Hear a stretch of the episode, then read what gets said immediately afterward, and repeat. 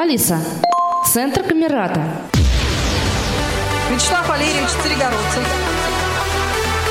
Валентина Царегородцева. Ксения Осокина. Роман. Игорь. Дмитрий Михайлович. Мне микрофон не надо, у меня свой есть. Екатерина Владимировна. Директор Камерата. Встречаемся с интересными людьми в подкасте «Приятно познакомиться».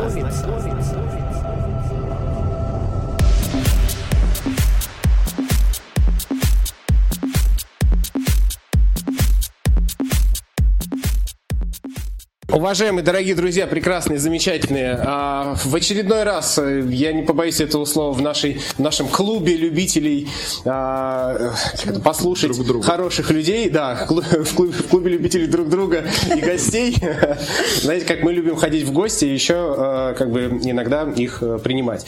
Так вот, сегодня у нас в гостях Ирина Германовна Сварокова. Я думаю, что мы начнем нашу встречу как раз э, с такой мини-презентации. Вот за пару минут минут. Ирина Германовна, э, вот э, представьте, что из здесь присутствующих вас вообще никто не знает, первый раз видит, и вы вот э, как бы рассказываете о себе, о, о чем хотите, пожалуйста. Я нижегородка, коренная.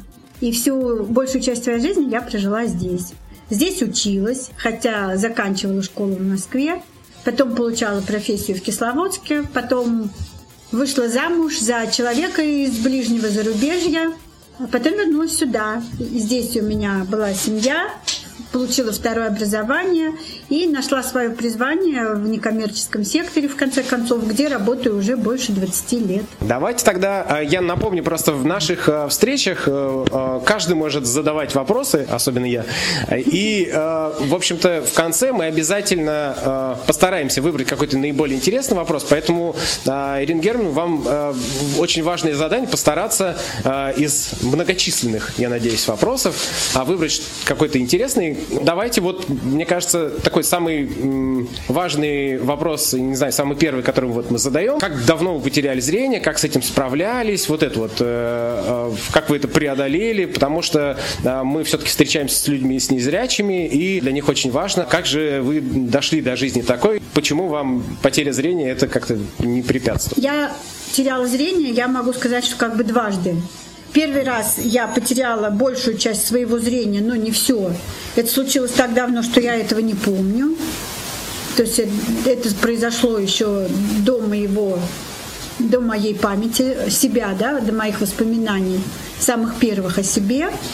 Вот, поэтому я с таким зрением жила очень долго. Это было зрение где-то на уровне трехсотых, ну плюс-минус. Вот. А второй раз я потеряла зрение уже окончательно. Это случилось где-то, наверное, ну, наверное, 12-13 лет назад. Я уже точно даже тут не скажу. Это был второй этап потери зрения. Ну, сейчас я живу вот в таком состоянии тотально слепого человека. Вот а, как вы с этим справлялись, да? То есть какие ощущения у вас были, вам кто-то помогал? Как, как вот э, происходило это все? Ну, на первом этапе, когда у меня было остаточное зрение, я с этим справлялась очень даже неплохо. Конечно, я видела очень скверно, но для каких-то чисто бытовых моментов, для того, чтобы передвигаться по городу более-менее там, да, без особых эксцессов, хотя они, конечно, тоже были иногда, этого хватало. Вот. Хватало для общения, для того, чтобы коммуницировать с людьми более-менее адекватно. Вот. Но то, что касается вот полного отсутствия зрения, ну, я не могу сказать, что я с этим справляюсь вообще успешно. Конечно, это большие вызывают проблемы у меня. И на самом деле я хочу сказать, что хотя и те, и другие люди признаются законодательно инвалидами первой группы, но между человеком с остаточным зрением и тотально слепым человеком это, конечно, пропасть. Это абсолютно две большие разницы, и это совершенно два разных качества жизни. Вот, к сожалению, это так. Я по-другому не могу это оценить. Куда вы обращались, э, чтобы вам помогли? В какой-то центр реабилитационный? Вы ездили в Волколамск, может быть? Э, Как это происходило? Где вы учились ходить с тростью, например? в зале. С тростью я училась ходить на улицах Нижнего Новгорода. Когда я вернулась э, домой после неудачно сделанной в институте Гельмгольца операции, в результате которой да, я потеряла свое зрение, мне надо было просто проводить международ... семинар с международным участием. У меня приезжали гости из Америки, и у меня до этого семинара оставалось в прямом смысле две недели. Мне надо было там ну, кучу переговоров всяких и всего. Я просто в понедельник утром взяла трость и пошла. И так я училась ходить с тростью по городу. Первый день со мной походил часть мой бывший муж, но он сказал, что у меня неплохо получается, и в принципе я могу без него обходиться. Вот. Поэтому потом я уже ходила дальше сама. Ну, на самом деле у меня не было выбора, потому что была такая работа очень ответственная, которую не на кого было повесить, потому что нашей организации тогда еще не было двух лет, и не было волонтеров, не было каких-то налаженных вот таких контактов, надо было много делать самой. И я просто встала перед таким фактом, что надо было идти и делать. Вот пришлось, и все. Как, как с тех пор так вот и хожу. Каждый может взять слово, но еще вот вопрос такой про организацию сразу хочется просто э, сказать, чтобы раз уж вы как бы с нее все равно начинали представляться, что вот такая организация, зачем она, как она появилась, ну почему вы ее руководитель, потому что ведь часто э, ну, руководитель организации э, это ну, как бы человек, который как-то вот, ну не знаю, вот у вас организация родителей детей инвалидов, у вас, э, насколько я помню, инвалидов детей нет, то есть почему э, вы... Почему так случилось, да, да? почему эту организацию, э, почему именно вы этим стали заниматься? Зачем? Ну, тогда мне придется немножко на раньше отмотать, да, вот этот календарь. В принципе, начало-то было положено еще в 90-е годы, когда была Камерата, только тогда была не ЦСТПР Камерата, как от нее была другая аббревиатура. Она тогда была межрегиональная, по-моему, организация содействия творчеству, по-моему, МАСТ она была, ассоциация Камерата, и руководила ей небезызвестная многим людям Ирина Зарубина, которая сейчас главный редактор звукового журнала «Диалог». И тогда Ирина жила в Нижнем, и штаб-квартира этой организации базировалась тоже в Нижнем. И я с ней работала по некоторым проектам, в частности, по добыванию помещения для камерата, вот для той. Вот. И потом, а, когда вот уже образовался Тифлоинформационный центр при университете, это, по-моему, был, наверное, 99-й где-то год, вот, а, я тогда уже получала педагогическое образование, и в те годы в Камерату а, начали обращаться родители, у которых были маленькие незрячие дети, причем тотально незрячие, с ретинопатией недоношенных, тогда пошел вот бум этих детей, и они не знали, куда им обращаться за помощью, потому что в детский сад тогда детей абсолютно не брали, тотально слепых, и никаких реабилитационных центров для детей-инвалидов в то время тоже в помине не было. И тогда вот э, мне, поскольку я была вот, ну, единственной с педагогическим там образованием, мне сказали девчонки, что ну вот ты занимайся вроде этим детским направлением, раз ты педагог. Вот, и получилось, что вокруг Можно меня... сразу вопрос? Сейчас я доскажу, Дим.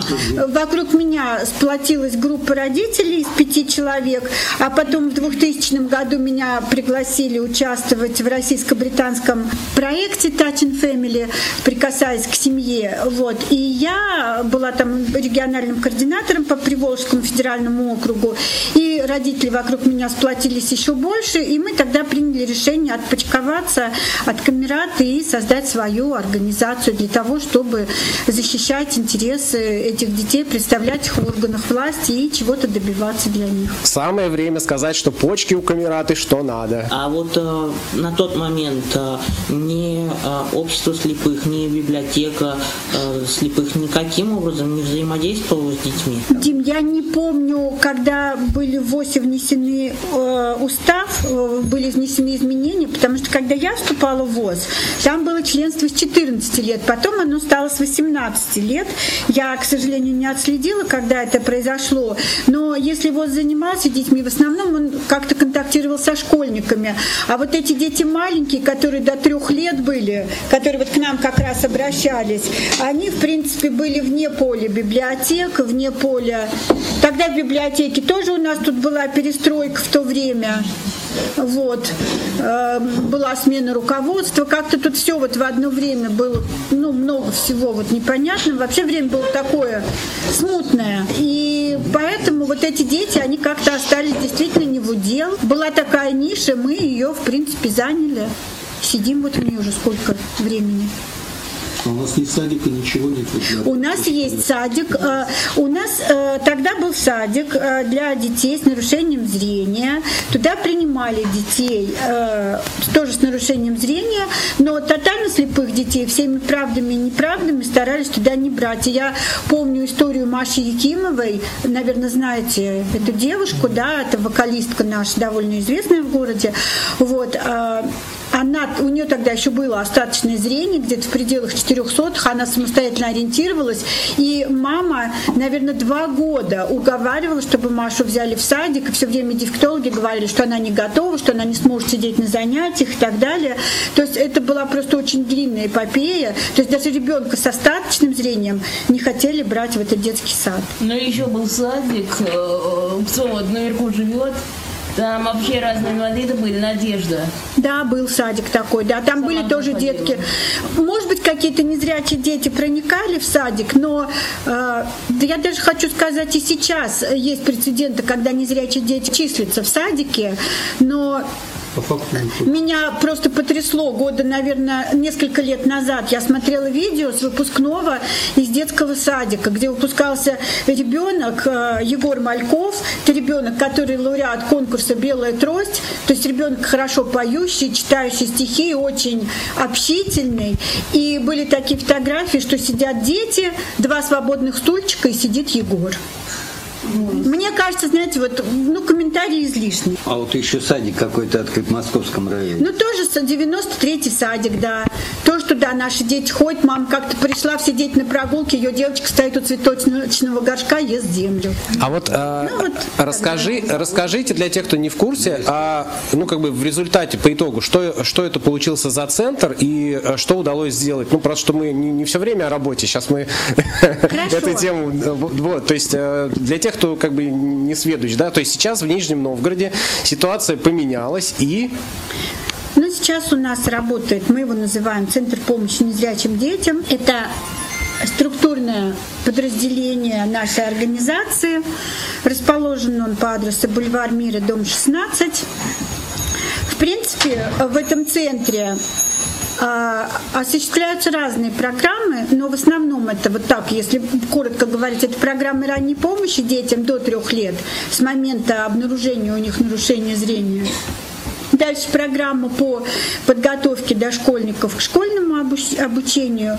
Для школьников программа социально-бытовая адаптация и досуговые мероприятия. Очень популярная программа «Летний лагерь для незрячих детей», городской летний лагерь для незрячих школьников. И э, конечно же, работа с родителями разная. И мы уже несколько лет, с 2016 года, мы состоим в реестре поставщиков социальных услуг. Сейчас у нас вот только официальных получателей социальных услуг из числа детей 82 ребенка вот на сегодняшний день. И есть дети, которые просто ходят к нам, ну, неофициально, да, просто приходят на досуговые мероприятия, не являясь нашими официальными получателями. Та модель, которая сейчас, она, вы считаете, что это вот, ну, идеальный э, или есть к чему стремиться? Или, ну, как бы вот, э, как вы себе видите идеальную картину э, для вот таких детей? Что должно еще произойти? Вячеслав Валерьевич, конечно, это не идеальная модель. Конечно, у нас очень много точек роста. Во-первых, не все дети вовремя выявляются. Угу. Вот с этого даже начну. Да, бывает, когда дети, до сих пор бывает, когда выявляются дети в возрасте 4-5 лет. Шести. Даже 6, да. Это очень тяжелые истории, потому что э, дети уже приходят, у них много вторичных нарушений, они сильно запущенные, родители дезадаптированные. Здесь, конечно, может быть, есть и наши А недоработки. если их искать через соцзащиту? Но нет, их искать надо через Минздрав по- получше всего, но Минздрав у нас, к сожалению, с ним очень-очень трудно контактировать, трудно выстраивать коммуникации. Мы, конечно, пытались и пытаемся, но для того, чтобы там, наверное, самый действенный способ вот из того, что мы пробовали, это выступление на областной конференции педиатров или детских офтальмологов да, вот рассказывать, потому что информацию предоставлять они не могут о таких детях, это врачебная тайна.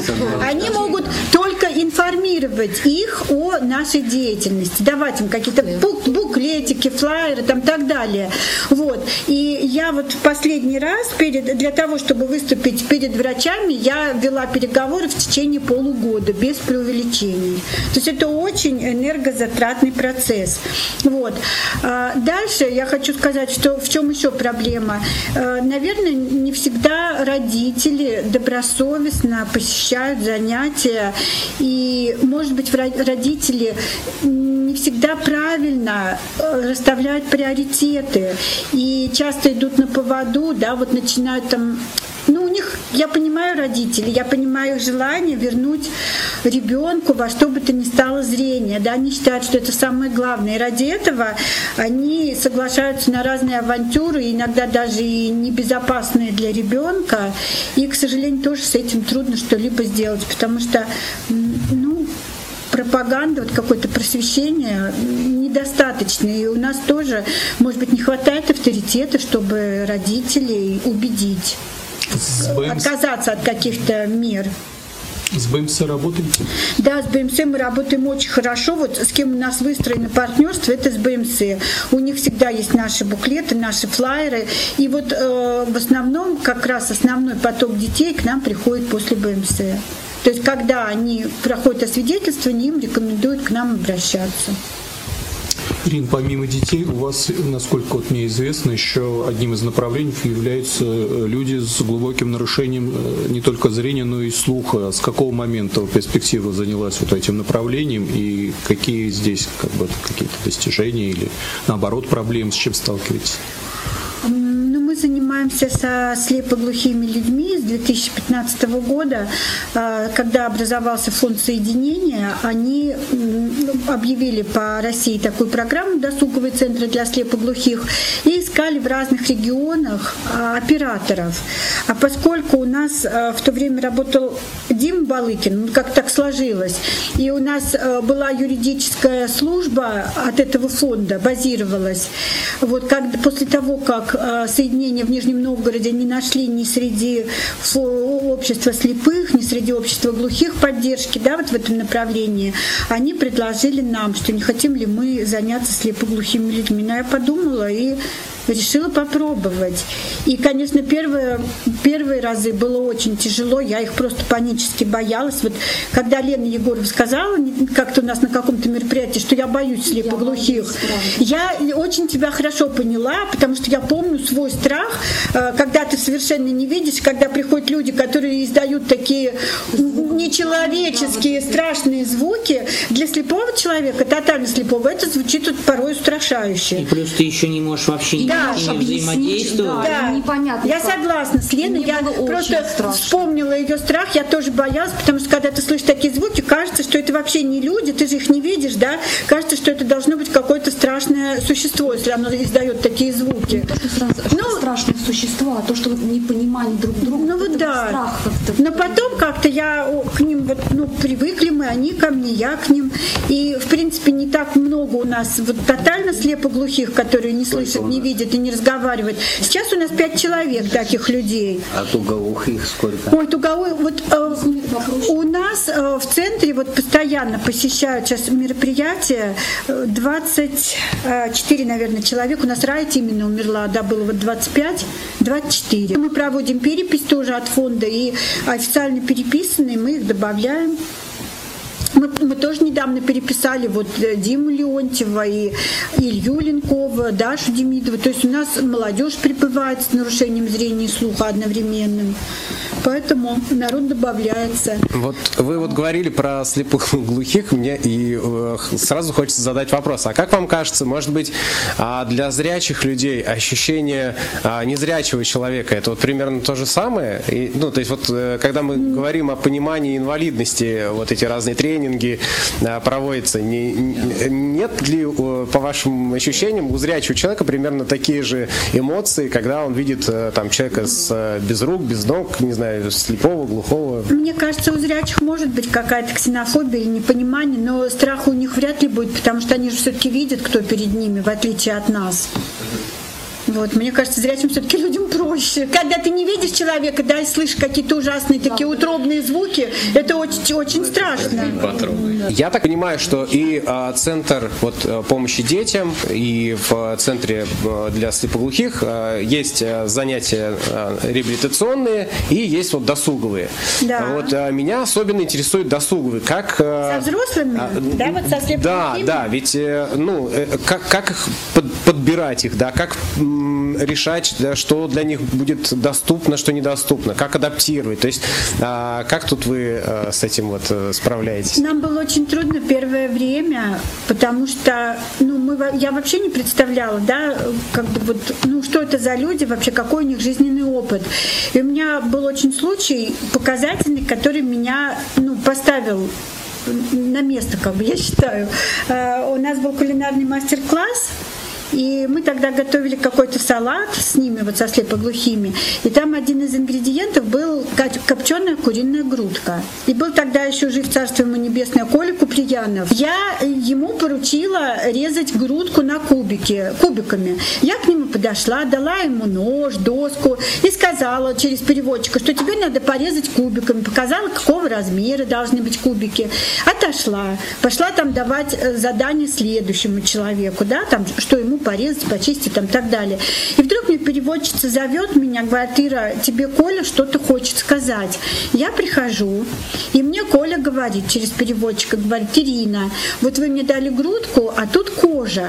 А я знаю, что куриная кожа, на копченая, копченая куриная кожа, это очень вредно кушать, это нельзя кушать. Я ее оторву и выброшу, удалю и выброшу, а мясо типа порежу кубиками. И я тогда поняла, задумалась, думаю, вот надо же человек слепой, глухой, не говорящий, и он знает о том, да, что вредно, что полезно. А есть люди видящие, слышащие, и, извините меня, едят все, что не приколочено, да. Вот. И я тогда подумала, думаю, ведь, навер- наверное, то есть надо исходить все-таки из того, что у этих людей, ну, жизненный опыт примерно такой же, как у тебя, что они тоже много знают, ну или хотя бы хотят знать то же самое, что знаешь ты. И поэтому мы все мероприятия, ну, мы, да, мы медленнее, допустим, подаем информацию, может быть, меньший объем, но как бы самое главное, да, вот выжимку такую. Но мы считаем, что эти люди, они должны быть в курсе того, что происходит, и должны ну, идти в ногу со всеми остальными людьми и в ногу со временем. И мы из этого исходим.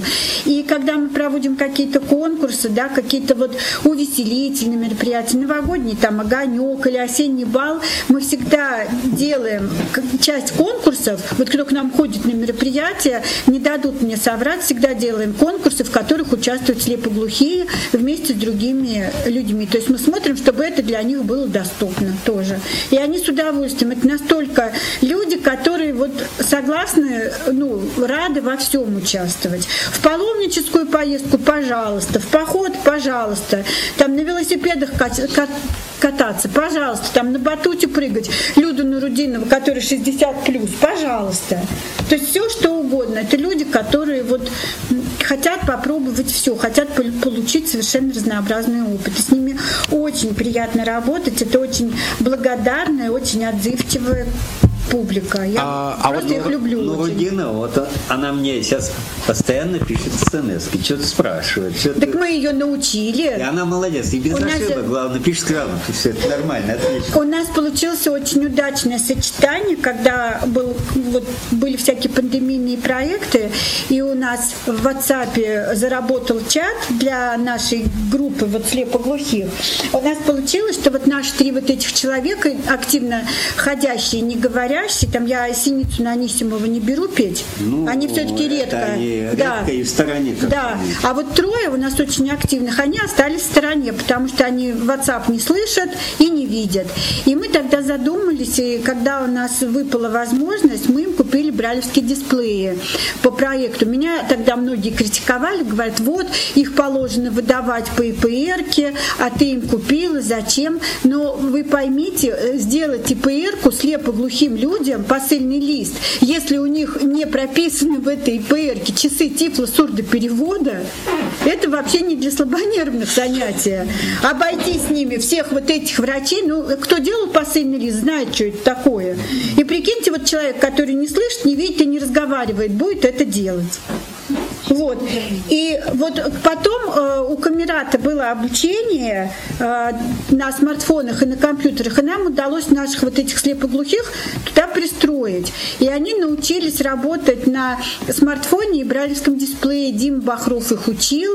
И сейчас они у нас активны. Люда, она читает новости, она пишет сообщения. Маринку Куприянова тоже. Юрию мы купили планшет, где он там делает себе буквы, ну, те, которые он может видеть. Очень крупные. И он тоже у нас на связи. То есть у нас сейчас все слепоглухие наши на связи. Это просто был прорыв. И когда они пишут слова благодарности после мероприятия или пишут, что я там пойду на мероприятие, меня запишите, это, конечно, просто всегда вот душа радуется. Ну, то есть э, вот этот, это направление вашей работы, руководитель общественной организации, оно приносит вам э, эмоциональное удовлетворение. Мне не только это, мне все направления приносят А вот вы сказали, а вот вы сказали, а, что э, слепоглухие это благодарная публика. У меня вопрос. А Тебя инвалиды? за- зацепило, Не, не, не, не, не, мне интересно. А инвалиды по зрению, насколько они, столь же ли они благодарны, или все-таки они уже искушенные, как это присыщенная публика, у которых э, сильно больше возможностей и поэтому Ну вот правильно Ва- Валентина вот сказала, да сами вы ответили. Они не то что присыщенные, просто у них есть выбор. У этих людей выбора мало, да, они в камерату, конечно, вряд ли придут на мероприятие, да, или там еще куда-то. Потому что ведь мы когда, если смотрим, ага, если у нас записалась или Люда, или Юра, или Марина, мы сразу же заботимся, чтобы у них у каждого были переводчики на наших мероприятиях. И это очень дорогое удовольствие на самом деле, потому что часть тифлосурдоперевода без налогов стоит 450-500 рублей оплата. Од- Один час. Вот. Сейчас мы, правда, Марине Юре мы сделали ИПРки, и вот люди мы тоже уже фактически сделали, у нее уже вот БМС вот прям на днях. И я думаю, что мы это будем уже в конце концов, не будем на это тратить грантовые деньги, а будем фонд социального страхования привлекать, потому что там достаточно часов. Но тем не менее, все равно это Марокко. Э, Ну, это сложно, это и затратно очень, ресурсно обеспечивать перевод. Ну, и им просто, ну, наверное, нравится к нам ходить, они любят людей, с которыми они общаются. Они настолько доверительные Они люди. любят организаторов всех, да, вот они всегда приходят, они настолько нам рады, они меня видят, они себя показывают, Юра показывает, директор, типа жест показывает там. Вот. Ну, мы на самом деле тоже сами их очень любим и всегда рады их видеть. А вот у вас очень много разных разноплановых мероприятий, и в том числе спортивных, там и на сапах вы катаетесь, и на велотандемах. А как вы это? Вы ведь наверняка это все на себе испытываете, да? Вот чем вы вообще увлекаетесь? Какими такими активностями? И как это вот не страшно ли вам вот это все? И временно. Вот знаете, знаете, на самом деле, я вот недавно была на каком-то обучении, там было тестирование, и там отвечали на разные вопросы, и там была типизация людей от того, э, по факту, вот кто как отдыхает. И есть люди, которые ну, вот, отдыхают, перезаряжаются, например, от общения с другими людьми. А есть люди, которые отдыхают и перезаряжаются от, от хорошей физической нагрузки. Вот я, к сожалению или к счастью, я не знаю, я попадаю вот в эти люди. И многие говорят, что ты выпендриваешься, да? Мне даже тетка моя родная говорит, что ты выпендриваешься, тебе не живется спокойно, тебе вот что только на горных лыжах убиться и больше нечего делать. Но на самом деле я понимаю, что это для меня вот такая перезагрузка, это для меня форма отдыха. И мне нужна не просто там ну, со скандинавскими палками походить, да, мне нужна такая более дозированная нагрузка. Если я катаюсь на велосипеде, то у меня есть там три круга вокруг озера, да, это около 12 километров, как бы стандартная моя нагрузка. Я должна это проехать за тренировку. Вот. Зимой горные лыжи, коньки, ну, плавать я хожу, когда успеваю. Горные лыжи попробовали еще, когда было зрение? Или нет, нет, горные лыжи я пробовала уже здесь, когда вот у нас начался проект «Лыжи мечты», и я до сих пор катаюсь. Мы, мы вот собираем деньги на оплату э, детям, вот, но я катаюсь за денежку. Кстати, это совсем недорого. Взрослому человеку с инвалидностью 1400 стоит занятие. В двух прям словах, слепой на горных лыжах, как, как это э, организовано? Ну, то есть с коньками все понятно, поставили, и он там, может быть, как-то сам по себе где-то катается. А вот... Ну, Слав, сам по себе ты на коньках кататься не будешь. Ну, я имею ты в виду, будешь что... кататься с кем-то за руку, да. Да. Потому что если ты будешь слепой кататься, я один раз покаталась одна в дубках. Да, а Некоторые знают, чем это И это, кончилось. И это не антиреклама. А вот с горными лыжами вы также ну, в паре с кем-то едете? Горные лыжи там, значит, э, начинается с того, что сначала ты катаешься на тренировочном склоне. Э, Тренировочный склон, он не длинный и пологий. Ты, тебе дают лыжи, ты сначала съезжаешь просто в основной стойке, учишься тормозить. Ну, там просто стойка такая, что у некоторых получается, но у меня м, как-то, не знаю, какой-то у меня, может быть, физиологический дефект. В общем, там надо стоять, э, носки вместе, пятки врозь, на согнутых ногах и еще желательно на внутреннем крае стопы при этом. И, значит, сначала ты катаешься на тренировочном склоне, первый раз ты съезжаешь вообще за руки с инструктором, инструктор катается спиной вперед, но это и со зрячими людьми. То есть он тебя, он встает ниже тебя по склону перед тобой, держит тебя за две руки, с тобой съезжает. Потом за одну руку, потом без рук, потом ты начинаешь учить повороты. На самом деле там делать ну, ничего сложного нет, там просто правильно надо выполнять технику. Если ты сгибаешь левую ногу, ты поворачиваешь вправо. Если ты сгибаешь правую ногу, на нее переставляешь вес, передаешь, ты поворачиваешь налево. И просто надо научиться, вот э, для тотально слепого человека в чем проблема? В том, что там нету звукового маяка, вот куда надо держать направление. И когда гора не очень крутая, ты не очень понимаешь, ну вот это вот перпендикулярное как бы направление, да, можешь ехать наискосок. И надо просто приучить свой мозг э, равно равноценно поворачивать и влево или вправо, потому что у человека э, одна нога толчковая, да, другая нога ведущая. И по- не ведущая, а как это называется? Ну, 嗯嗯嗯。Ну, в общем, поняли. Одна толчковая, а другая сама... Да, вот. И получается, что вот когда у тебя нет зрительного контроля, то мозг э, лучше отслеживает повороты в сторону толчковой ноги, он их контролирует. А в другую сторону тебе кажется, что поворот, например, меньше ты сделал. На самом деле ты его делаешь такой же. То есть ты не всегда можешь оценить э, размеры свои- своих поворотов. Вот к этому долго привыкаешь. Вот, э, но потом все-таки как-то все встает на местах. Ну и вообще, когда ты работаешь на наклонной поверхности, это же усложнение равновесия. То есть надо отработать с равновесием. Я вот вроде на тренировочном склоне каталась вообще хорошо, пошла на э, вот основной склон, на большой склон. И там же уже другая крутизна. И я первые два занятия прям вообще вот почти как с чистого листа. Тоже очень боялась вообще отпуститься от инструктора. Мне было страшно. Я боялась упасть.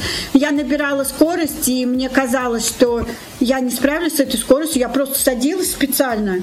Потому что боялась. Но потом вот я все-таки за несколько занятий преодолела этот страх и перестала останавливаться после каждого поворота. Ирин, вот хотелось бы побольше услышать про образование, начиная с дошкольного. Были ли какие-то трудности? До школы у меня не было никакого дошкольного образования, у меня был- были бабушки. Я жила в частном доме, у меня были двоюродные сестры. В принципе, я была такая, знаете, это двор- дворовая девочка, которая бегала вместе со всеми, и которая, в принципе, даже ну, знала, что у нее что-то не так с глазами, Потому что иногда там меня называли косая там кто-то или еще что-то, потому что дефект какой-то был. Но что я являюсь, по сути, слепым ребенком, я об этом не знала. И когда э, меня, ну, когда мне настало время идти в школу, у меня подружки были меня старше многие, они говорили, вот, ты придешь в нашу школу, а меня свозила мама на ПМПК, и мама-то думала, что меня возьмут в школу слабовидящих, а мне сказали, маме сказали, что вашему ребенку будет очень трудно учиться, лучше ее в школу для слепых, тем более у нее прогноз неблагоприятный с заболеванием, да, у меня дегенерация сетчатки, mm-hmm. вот. И мама, конечно, поплакала, но сказала, что да, я буду учиться в школе слепых. И вот когда я, я подружкам сказала, говорю, вы знаете, я в вашу школу не приду, я пойду в школу слепых. Они были, то, они были тоже в шоке, говорят, а ты что, слепая, что ли? Я говорю, ну не знаю, говорю. И они мне начали, какого цвета у меня кофта, там, какого цвета у меня лента? Ну я близко-то вижу. Они говорят, ну а что говорят, что ты слепая, ты же вроде видишь. Ну, ну я говорю, ну не знаю. И вот я помню, когда первый раз я пришла в школу, я уже, по-моему, рассказывала эту историю, ну, Вячеслав Валерьевич ее точно слышал, но многие не слышали. Э, пришла я в школу слепых, и первая девочка, с которой я познакомилась, э, она была побрита на лысо, потому что у нас были вши, извините, в интернате. Вот, она была сельская девочка, у нее была мама престарелая, да, и вот ее брили. И у нее, она была тотально слепая, и у нее была привычка давить глаза руками. Наверное, знаете, да, такое? И вот у нее на месте глаз были такие тем, темно-синяки. И я, когда ее увидела, ну вот я плохо видящий ребенок, я увидела череп и вот эти две дырки, да, и я ее, я ее спрашиваю, говорю, а что у тебя, почему у тебя глаза такие черные? Ну, то есть вот я семилетний ребенок, да, который... Она мне говорит, а, потому что они у меня слепые. И я, когда приехала домой в субботу, вот я помню, говорю, первое, что я сказала, говорю, мама, а у нас в классе учатся слепые дети. И второе, что я сказала, говорю, мам, я познакомилась с такой хорошей девочкой, только у нее вместо головы череп. И маме было очень интересно посмотреть на эту девочку. Она, ну как череп? Я говорю, ну так, череп, говорю, голый череп с дырками. Потом я начала понимать, да, что я тоже, в принципе, отношусь к слепым э, людям. На самом деле, да, вот я училась в Нижнем Новгороде, училась по системе Брайля. И училась я до 10 класса. В школе мне как-то, вот знаете, меня вообще преследует женское общество по жизни. Это, наверное, у меня карма какая-то неотработанная. Вот я попала в класс, ну, в нулевом классе у нас было много человек, там, по 16 или 17, но в первый класс перевели нас 8 человек, и одна девочка к нам еще пришла. Так вот, у нас было 8 девочек, один мальчик в классе. И я в таком классе училась вот до девятого класса. В девятом классе мальчик от нас ушел. Осталось семь девочек. Еще были попытки, к нам приходили мальчики периодически, но почему-то они в первую неделю от нас сбегали. В десятый класс нас осталось четыре девочки. Потом класс наш распался, потому что там кто-то решил выйти замуж, кто-то решил уйти в Курское музыкальное училище. И я осталась не в удел, мне осталось негде учиться. И я тогда через Министерство просвещения смогла оформиться в московский интернат номер один. Хотя это была городская школа, не для Московской области даже, но для москвичей. Но меня туда взяли, потому что вроде как светила мне медаль золотая, они посмотрели на мои оценки, сказали, ну мы такую девочку возьмем. И вот я попала в московскую школу, тоже в классе у нас было 8 девочек и 3 мальчика. То есть вот я говорю, какая-то вот эта история такая. Ну вот когда я закончила московскую школу, после этого я поехала учиться в Кисловодск, потому что на самом деле я всегда мечтала быть врачом, еще когда ну, не знала про свои проблемы со зрением. И в основном самая такая для меня популярная игра в детстве была игра в больницу. Очень любила играть в больницу делать уколы всем, там горчичники ставить банки. Я нашла только единственную специальность медицинскую, которая была мне доступна, это массаж. И я туда уехала. Вот там попалась в группе в моей, было наоборот 4 девочки, 12 мальчиков. И я там три года отучилась. Когда я закончила, так случилось, что когда я заканчивала Кисловодское медицинское училище, я уже успела выйти замуж, у меня был год ребенку моему старшему. Вот, и, в принципе, уже там второй ребенок маячил. И в 22 года у меня было двое детей. А в то время не было, да, возможности в Нижнем Новгороде или где-то не еще? было, в то время есть не было возможности. Массажист Был, в Кисловодске был бешеный конкурс, вот, но поскольку у меня была медаль золотая, я вне конкурса поступила. Вот. У нас, кстати, в группе было четыре медалиста вот в Кисловодске. Как ни странно, из Ташкента был мальчик-медалист, и еще там были ребята. А работать потом приехали в Нижний Новгород, да, сразу? после? Нет, не сразу. У меня была попытка, поскольку у меня муж, муж был с Украины, у меня была попытка закрепиться на Украине. Э, Потому что муж сказал, что ну, жена должна ехать за мужем. Вот, и мы поехали туда, и нам там дали место в каком-то межколхозном санатории «Золотая Нива». Это, кстати, Херсонская область. Вот сейчас, вот, да, вот глядя на теперешние события, вот, но это российская территория, где вот эта золотая Нива, это левобережье Днепра. Вот, мы туда приехали, нам там дали жилье, мы а, отремонтировали эту комнату, выложили кафелем санузел. Там у нас была комната в двухкомнатной квартире. Вот. Приехали с дочкой, и я была уже хорошо беременная к тому времени, вторым ребенком. Вот. И, ну, брать меня вроде согласился взять на работу. Вот муж у меня уже устроился, я еще не устроилась, потому что ребенка никуда не оформила. Вот. И мы там немножко прожили, наверное, неделю. Потом выяснилось, что вот эта квартира, которую нам дали, она, оказывается, зимой не отапливается. И мы что-то так подумали-подумали, и мы оттуда, в общем, уехали. И потом мы переехали сюда, в Нижний Новгород, потому что там мы больше работы не нашли. Вот, и жили мы 4 года с родителями, с моими. Муж у меня работал в массажном кооперативе, в принципе, он зарабатывал очень хорошо тогда. И мы смогли на кооперативную квартиру денег сгоношить и построили себе кооперативное жилье. И переселили в свою квартиру. Вот я проработала массажисткой до 99 года. Мне уже было 34 года, у меня дети уже были подростки. И я просто, наверное, тогда поняла, что вот в роли такой мамы, которая все время кудахчет, да, и смотрит там, сопли вытирает, шарфы завязывает и так далее, что я уже просто, ну, раздражаю своих детей, и я поняла, что, наверное, надо мне что-то делать свое. И вот тогда в Камерате как раз тут я попутно работала, да, как-то все вот так срослось. И я нашла еще место, где я могла бы получить э, высшее образование, которое было как-то сродни медицинскому. Эта специальность была тогда называлась валиология. Вот, и я туда поступила учиться, кстати, платно, потому что не было бесплатно. Вот, и я училась платно, получала высшее образование. Вот, а когда я его закончила, потом получилось как-то так, что я поступила в аспирантуру, потому что как-то себя хорошо показала в институте. И потом, ну, планировала защищаться. В пятом году я начала в ВУЗе преподавать, и мне там тоже сказали, что ну, надо защищаться. И поэтому я стала работать на диссертации. И было это несложно, потому что в центре была хорошая площадка для этого. И мое диссертационное исследование было на тему как раз оптимизации детско-родительских отношений. Я за несколько лет набрала группу исследований, 40 детей, которые через наш центр проходили. Это были реальные дети, реальные люди. И в девятом году я защитилась в конце концов. Вот так у меня получилось с образованием. А поездка автостопом по Европе это перед защитой было? Вы говорите, Да, это было перед надо защитой. было оторваться. Да, Дим, это было перед защитой. Это было тоже перезагрузка перед защитой. Как вы решились на это? Я не знаю, я, да, у меня даже не стоял такой вопрос. У меня есть институтская подружка, слушайте, она до сих пор у меня есть. Э, вообще для поступления в институт я с такими людьми не общалась. Я была ну, такой человек логичный, да, мне надо было все вот сколько вешать в, грамме, в граммах, да. А вот моя подружка, она совершенно правополушарный человек, и который меня на самом деле очень многому научил, и я, наверное, под ее вот воздействием очень сильно изменилась во многих вещах. Ну вот она какой человек? Вот у нее умерла мама, а у нее не было работы.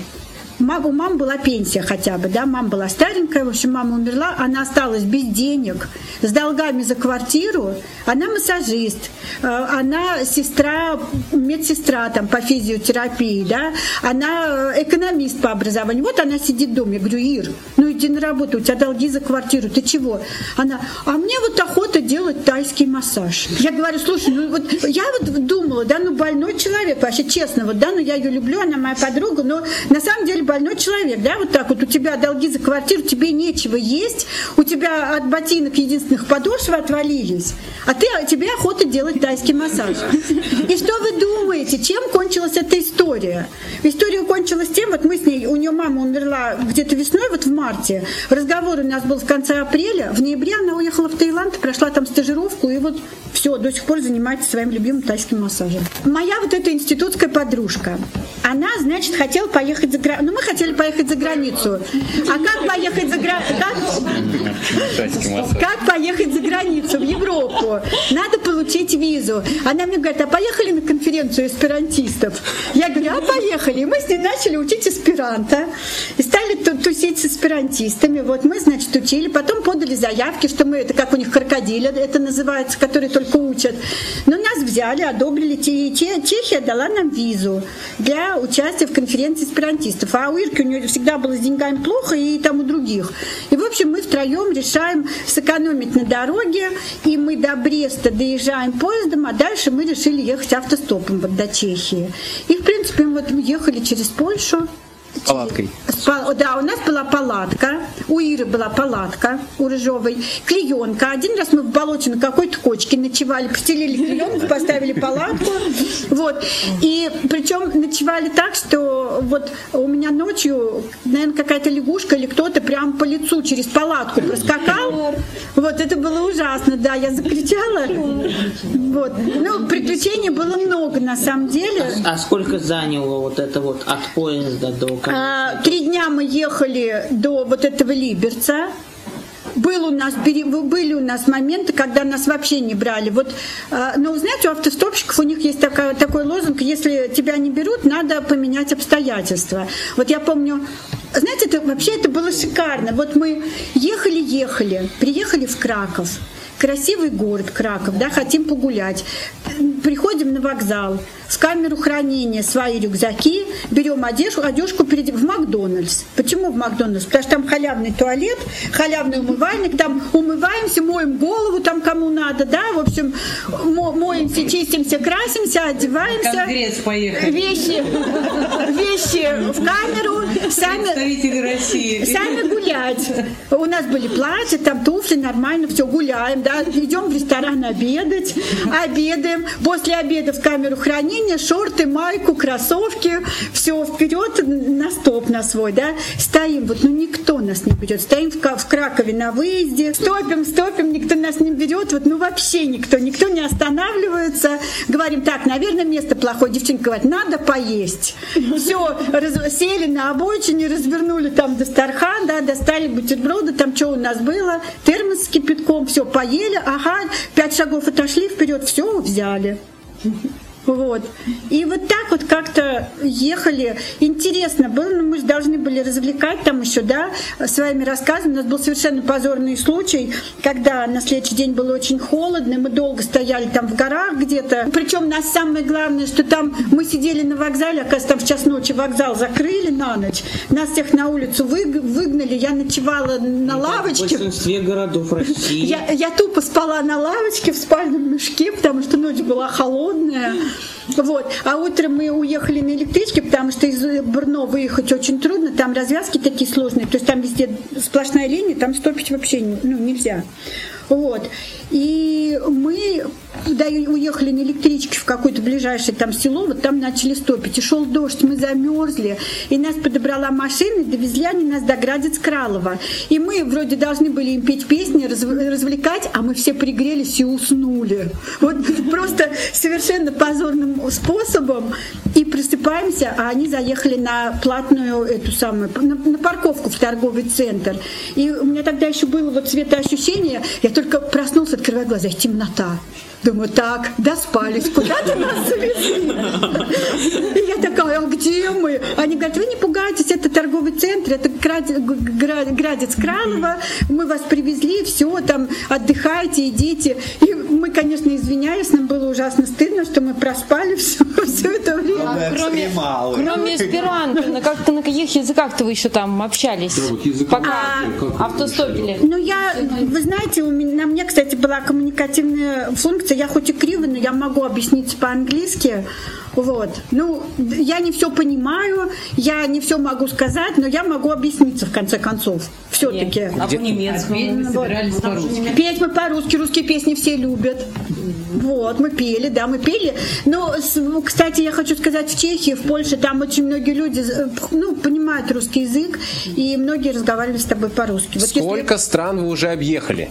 не знаю, я не считала. А и так вот на вскидку 100, Нет, 50. ну, конечно, нет. Ну что вы, что нет. Хорошо, куда хотели бы сейчас поехать? Вот прям сейчас. Прямо сейчас. Ух, не знаю. Автос- автостопом бы поехали? Вот, вот Автостопом. сейчас, вот автостоп. Проблем. Если со своей институтской подружкой, то да. Ирина, по поводу дочки, я так понимаю, две дочки, да? Э, Да, две Дети, дочки. немножечко про них. И э, вот насколько было сложно, родители оба, ну, незрячие, с, там, с остатком, а девочки зрячие, да? Девочки зря. Вот, как, на- насколько трудно растить детей, которых ты как бы не видишь?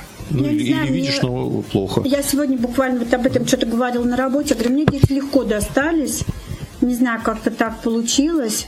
А, Ну, во-первых, пок- пока они были совсем маленькие, а, мне помогали родители. Получилось так, что мы с родителями этот период жили.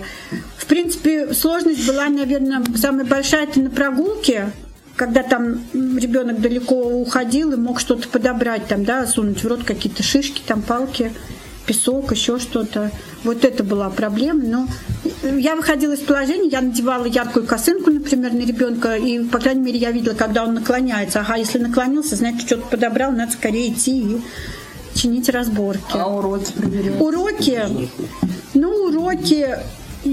Знаешь, я еще тогда, Маш, видела, вот в первом классе более-менее. Конечно, красоту почерка я не могла обеспечить, но, по крайней мере, там ошибки какие-то я могла проверить. Ну, красоту почерка это как бы ладно, но вопрос все-таки по существу. Э, Дети зрячие, их надо было как-то э, зрительным контактом раз- развивать.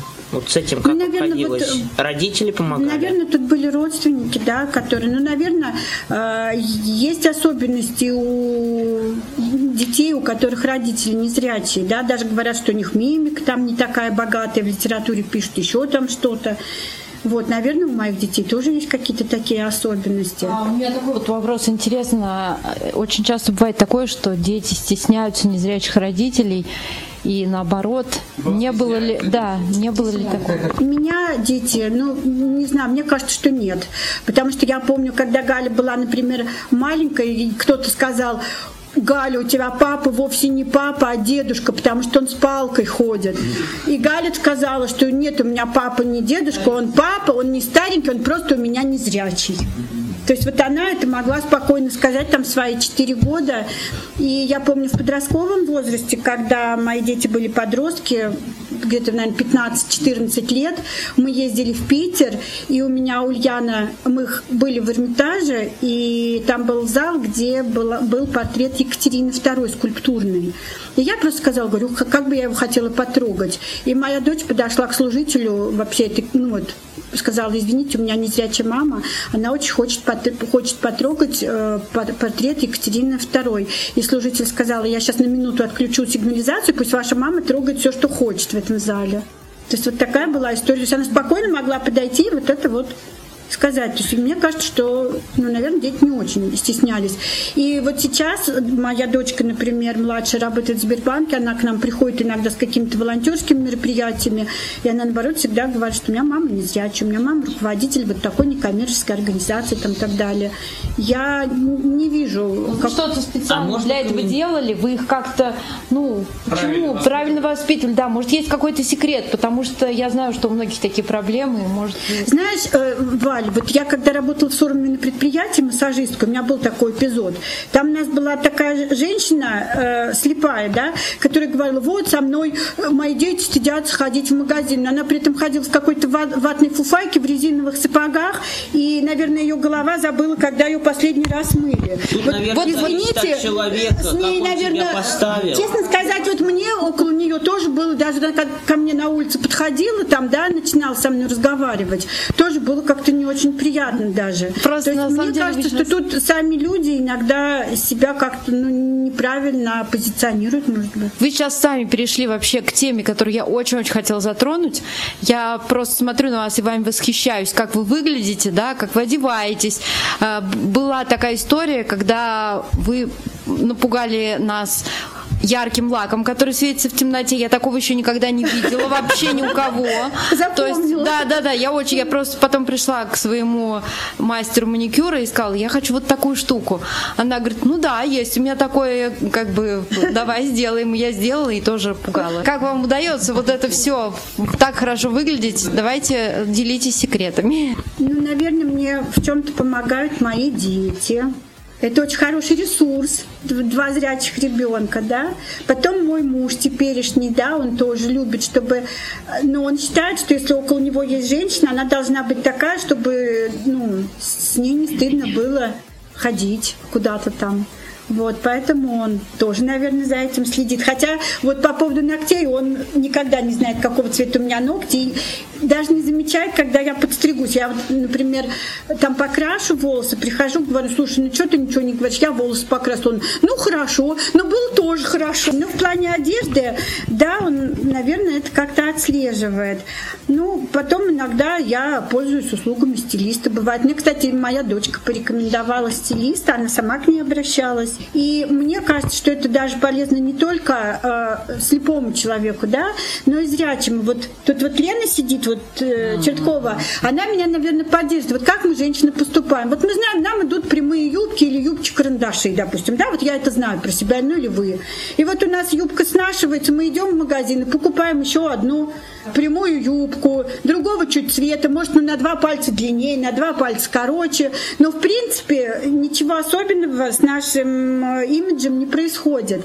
А когда ты идешь со стилистом, она иногда тебе показывает такие вещи, которые бы ты, может быть, даже никогда бы ну, не стал бы их мерить и вообще бы не обратил на них внимания. Но, тем не менее, они появляются в твоем гардеробе. Ирина Герн, вы большой экстремал, много чего попробовали. Пробовали вы слепые гонки, слышали об этом и хотите ли попробовать? И может потом принести для нас нашу область. Маш, не пробовала слепые гонки, про них слышала, даже знаю ребят, кто в этом участвовал. Но не знаю, буду ли пробовать Среди сама. наших есть такие? У меня, а вот есть мальчик такой Егор, вот он у нас тут тусил, Трофимов из Москвы. Я не очень, я не люблю, наверное, очень шумные вещи. Вот вы знаете, потому что вот велосипеды, сапы, горные лыжи, это все такие, ну, довольно-таки тихие занятия. Вот, я, когда вот ревут моторы, и мне, наверное, некомфортно, когда из меня из слепого человека делают слепоглухого, по сути. Мне, наверное, это тяжело, поэтому я не уверена, что я буду этим заниматься. Бывает ли выгорание? Как с ним бороться? Вчера у меня было выгорание, я вчера осталась дома работать. Думаю, поработаю, попишу грантовую заявку. Ну, что-то с утра вот пошло, то олень позвонит, то тюлень, да, вот что-то такая, такой, я ничего путного вчера не сделала за весь день, и у меня уже такой депресняк начался к вечеру, думаю, боже, я пошла на работу, и вот там я возродилась, и все нормально. Но нет, если серьезно, не знаю, но, наверное, бывают иногда какие-то такие нотки закрадываются депрессниковые, но я стараюсь быстро как-то с этим. Надолго они у меня не задерживаются.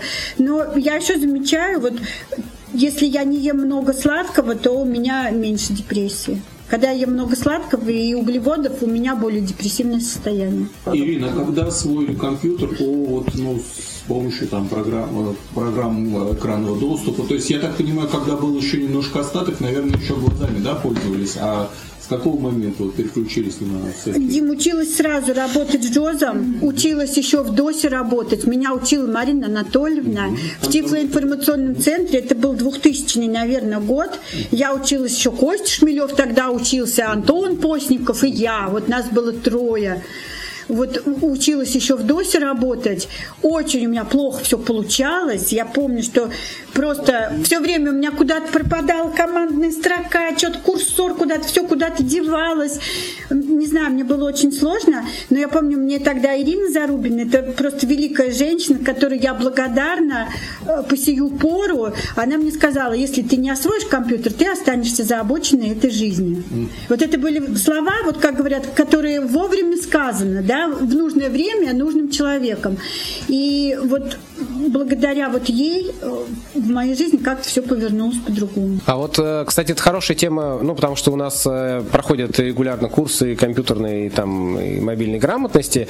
Вот тем людям, которые почему-то думают, что им это, ну, скажем, в профессиональной деятельности не пригодится. Или вот вы сказали просто, что за, за обочиной прям жизни, да? Ну, вот она мне вот. сказала так, я, это, это цитата. То есть кто-то, например, мог бы сказать, я буду работать массажистом, зачем мне компьютер? Или, например, я буду, ну, как, каким-то еще. То есть вот а, в вашей жизни компьютер, ну, ну, или там вот эти вот технологии, они какую, какое место занимают? Вы только раб, э, работаете в работе, то есть что, что вы делаете вот сейчас? Ну, вот как бы в, в, в пассианс вы там... Нет, Слав, я этого точно не делаю. Я в основном использую для работы компьютерные технологии, честно.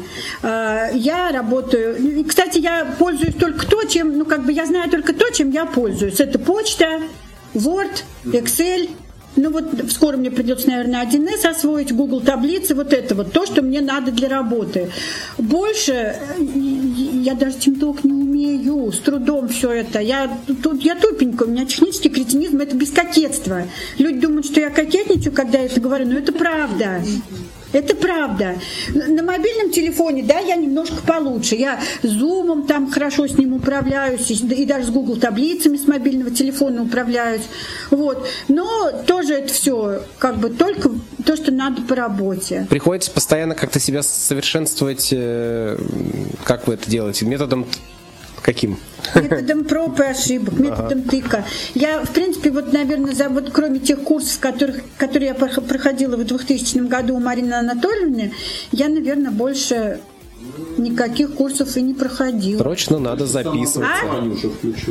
Что, Слава? Срочно надо записать вас на наши курсы. Ирин, вы экстремал. Я имею в виду, что не горные лыжи, а вот простые лыжи и коньки.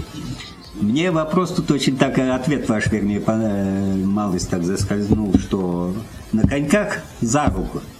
А почему бы, как бы, будущ... Э, в прошлом я занимался коньками, был ведущим. Угу. А сзади висел сигнал, это тоже можно использовать. Как вы на это смотрите? На коньках, на лыжах? Ну, на лыжах я вот недавно каталась на беговых и каталась э, вот как раз за э, просто по лыжне, за тренером, да, даже без сигнала, а просто, ну, на звук голоса больше полыжнее. Там сзади еще мне говорили, если уж я куда-то не туда, говорили левее правее. Видящий человек. Ну, в принципе, нормально, все обошлось. Вот, коньки, там скорость петь большая. Я, на самом деле, катаюсь ведь на, на катке, на массовом катании. Наверное, там тоже можно кататься за лидером, но там все-таки музыка громкая, там шумно.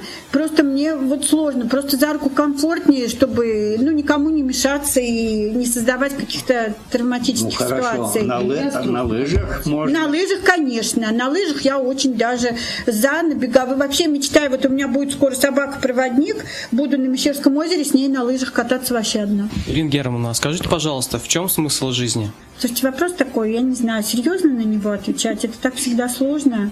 Я на самом деле не знаю, наверное, каждый ищет свой смысл жизни. Но на самом деле я так понимаю, что вот последнее время, да, я к чему пришла.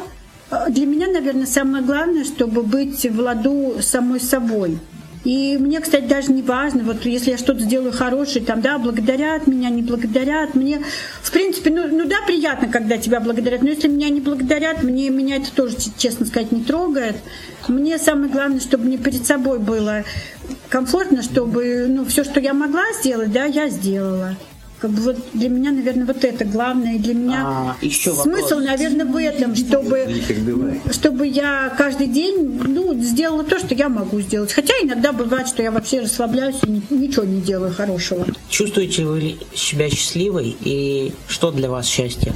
Я себя, наверное, могу сказать, что я себя чувствую счастливой, но, наверное, с, одной поправкой. Э, и это, наверное, со мной согласятся все люди, которые чего-то видели и полностью потеряли зрение. Просто для полного счастья не хватает зрительных впечатлений. Вот это, наверное, то, да- даже если они скудные, даже если ты кроме фонаря ничего не видишь, уже все равно это впечатление. Это ко- небо и земля. а когда вот совсем ничего нет, это, поверьте, ну это тоскливо. Вот, вот это единственное, что мою жизнь отравляет. Остальное все хорошо. Как относитесь к чтению, и если положительно, то какие предпочтения, вот что? Дим, читаю очень много, вот мои коллеги не дадут соврать, да, кто знает, вот Галь Липина, мы с ней часто там разговариваем про то, что читаем. Вот, читаем, ну, какие предпочтения, трудно сказать, по настроению. Иногда люблю читать классику, иногда люблю читать... Просто, просто мне нравится, ну вот как сказать, я не люблю читать для того, чтобы получать информацию, потому что я это делаю на работе. Я люблю читать, чтобы получать удовольствие. Мне нравится, чтобы книга была красиво написана. Для меня это важно. Для меня даже, может быть, не так важен сюжет, А диктор? Диктор, да, диктор тоже мне нравится, конечно, но для меня важно просто, чтобы был красивый язык. Я просто люблю ну, получать удовольствие от самого процесса чтения. И поэтому я читаю разные книги, и я никогда не пропускаю описание там природы или еще чего, да, мне просто это нравится. И я с удовольствием это читаю. И я обращаю внимание, я могу забыть сюжет, но я обращаю внимание на какие-то мелкие вот детали, когда я читаю. У меня, ну, как-то странно я читаю. Ирина Германовна, хочется от вас совета, знаете, для, наверное, родственников, родителей, вот как раз тех людей, которые потеряли зрение, и которые, э, родители в смысле, да, считают, что эти люди, они очень часто я слышу, когда говорят, ну ты же не такой, как все, ты же инвалид, ты же не сможешь, у тебя же так не получится. Вот дайте какой-то совет э, в плане, чтобы люди могли осознать, ну что они могли осознать. Вы знаете, мне как-то кто-то сказал, а это не я придумала, что родители, родственники, они делятся на два типа. Одни хотят спокойно жить, другие хотят спокойно умереть. Это в каком смысле, да? Те, которые хотят спокойно жить, они все делают за своего ребенка, за своего, ну или за этого человека, да, то есть не заботятся о том, чтобы он был самостоятельным. Те, кто хочет спокойно умереть, они думают о том, как этот человек будет жить, когда меня не будет, да, и что вообще он будет делать без меня.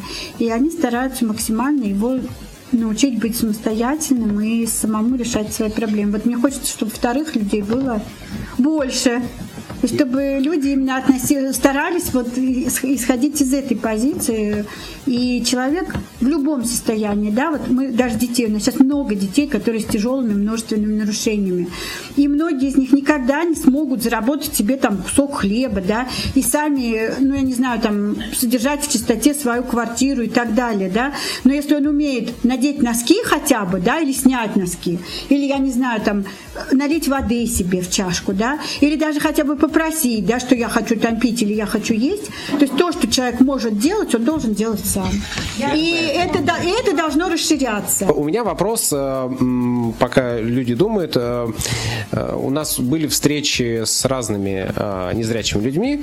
А кого бы вы, с кем бы вам было интересно пообщаться, также вот расспросить, ну не только о работе, да, а вот о жизни, вот именно из э, людей, э, которые, будучи незрячими, как-то вот все-таки добились чего-то интересного. А Марина Ма- Анатольевна, Марина мне кажется, очень даже интересный пример. И, Мгм. кстати, для меня, ну, поскольку все-таки Марина, она старше, мой товарищ, она для меня во многом была всегда каким-то эталоном. Я еще помню в школьные годы.